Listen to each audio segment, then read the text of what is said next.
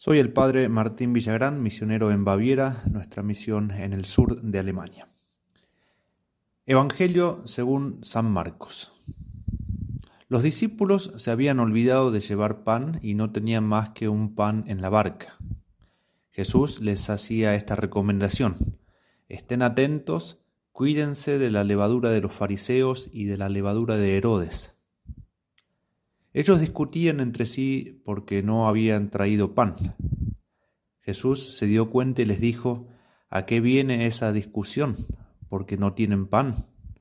Todavía no comprenden ni entienden. Ustedes tienen la mente enseguecida. Tienen ojos y no ven, oídos y no oyen. ¿No recuerdan cuántas canastas llenas de sobras recogieron cuando repartí cinco panes entre cinco mil personas? Ellos le respondieron doce. Y cuando repartí siete panes entre cuatro mil personas, ¿cuántas canastas llenas de trozos recogieron? Ellos le respondieron siete. Entonces Jesús les dijo, ¿todavía no comprenden? Palabra del Señor, gloria a ti, Señor Jesús. El Evangelio de hoy continúa el capítulo que se empezó a leer el sábado en las lecturas cotidianas del Evangelio en la Santa Misa, el capítulo 8, en el cual se cuenta el milagro de la multiplicación de los panes y de los peces que Cristo va a recordar hoy en otro contexto. Y en el Evangelio de hoy hay dos temas importantes. El primero, el que Cristo quiere sacar, pero los apóstoles no lo siguen, es el de la levadura de los fariseos y la levadura de Herodes, dice él. En otro evangelio, Cristo va a decir que la levadura de los, fariseos es la hipocresía y la de Herodes se puede suponer que es la ambición, la concupiscencia, etc. El segundo tema, que no era el que Cristo quería hablar con los apóstoles, pero se ve como obligado por la necedad de ellos, es el tema de la confianza ilimitada en la providencia divina. Vemos que hay un milagro que ha acontecido hace poco. Los apóstoles mismos tuvieron que participar, ayudar, y mientras iban ayudando, iban viendo cómo se daba el milagro de la multiplicación de los panes y de los peces. Y Jesucristo hizo ese milagro sabiendo que la gente no tenía para comer y se compadeció de ellos. Y con, esta, con este milagro Jesucristo muestra su omnipotencia y nos invita a confiar ilimitadamente en su divinidad, que puede incluso hacer presente lo que necesitamos para el sustento cotidiano, cuando hay otras cosas más importantes. Cristo eh, tenía fascinada a toda la población y era muy difícil que vuelvan a sus casas y por eso es que se da este milagro de la multiplicación.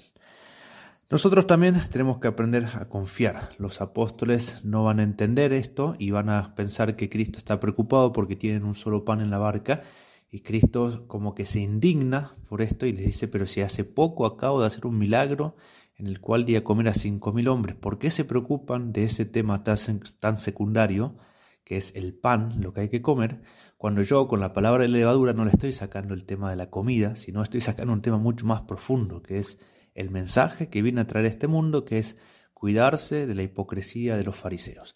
Como digo, ese tema no lo trato ahora porque sale en muchos evangelios posteriormente y nos quedamos con esta crítica de Cristo a los apóstoles, que se distraen de las cosas más importantes por preocuparse de cosas que son secundarias y cosas que Dios podría, Cristo mismo podría darnos sin que nosotros lo procuremos. Pero nosotros también en la fe tenemos que caminar, tenemos momentos críticos en los cuales es difícil confiar. Cuando todo está bien, cuando uno tiene todas las cuentas en orden y cuando uno tiene los medios necesarios para la supervivencia, es muy fácil agradecer a Dios y renovar la confianza, pero cuando uno realmente sufre la pobreza, y no solamente material, sino afectiva, la pobreza en, en las relaciones sociales, en el respeto, en el amor de los demás, en esos momentos es difícil confiar en que Dios puede sacar de la nada todo el bien que necesitamos. Yo estoy hace muchos años, más o menos ocho años, misionando en Alemania, y existe un dicho muy eh, difundido acá que se aplica a diversas situaciones, que es en alemán suena así, Vertrauen ist gut, aber Control ist besser. Significa la confianza es buena, pero el control es mejor. Y con eso los alemanes indican que ellos consideran que es importante confiar, pero hay que planificar bien, hay que tener todo bien calculado para que las cosas salgan bien y así uno hace las cosas con la seguridad de que va a salir bien, sin riesgo de que puedan salir mal. Y por eso la confianza es buena, pero mejor tener control de la situación. Esto que, como digo, se puede aplicar bien o mal a distintas situaciones, es una de las debilidades de la cultura alemana, por así decirlo, la falta de confianza. Y a nosotros como sudamericanos, obviamente, tenemos la el otro exceso, que es una falta de organización, una confianza excesiva, por así decirlo, en lo que pueda pasar.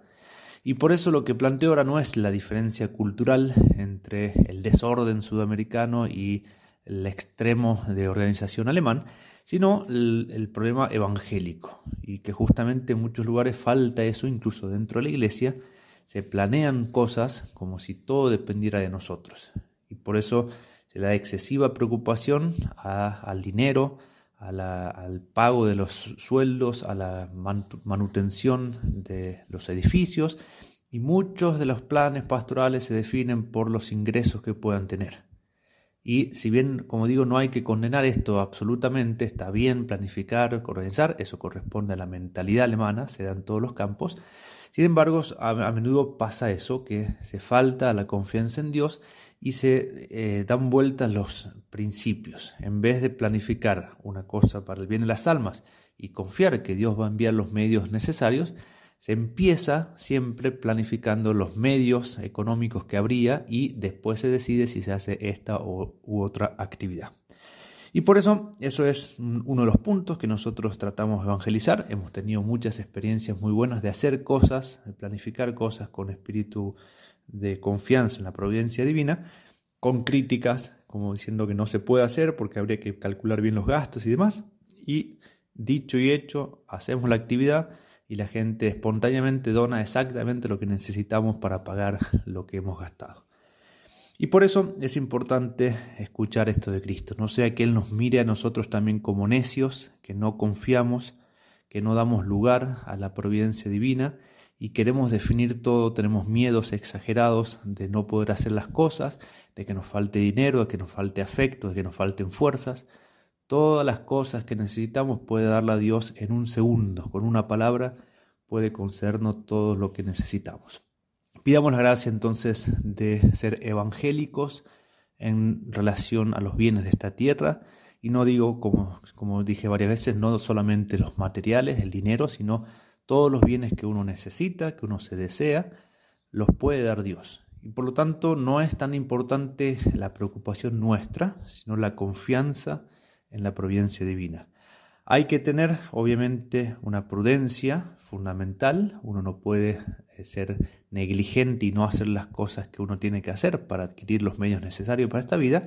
Pero quizás una frase que resume todo y con esto termino es lo que se dice en otro lugar del Evangelio. Hay que buscar el reino de Dios y su justicia y todo lo demás se dará por añadidura. Si uno busca la voluntad de Dios, en cada uno en su propia vocación, hay que confiar realmente que todo lo demás es secundario y si bien yo tengo que tener una prudencia fundamental, la base es la confianza ilimitada en la providencia divina.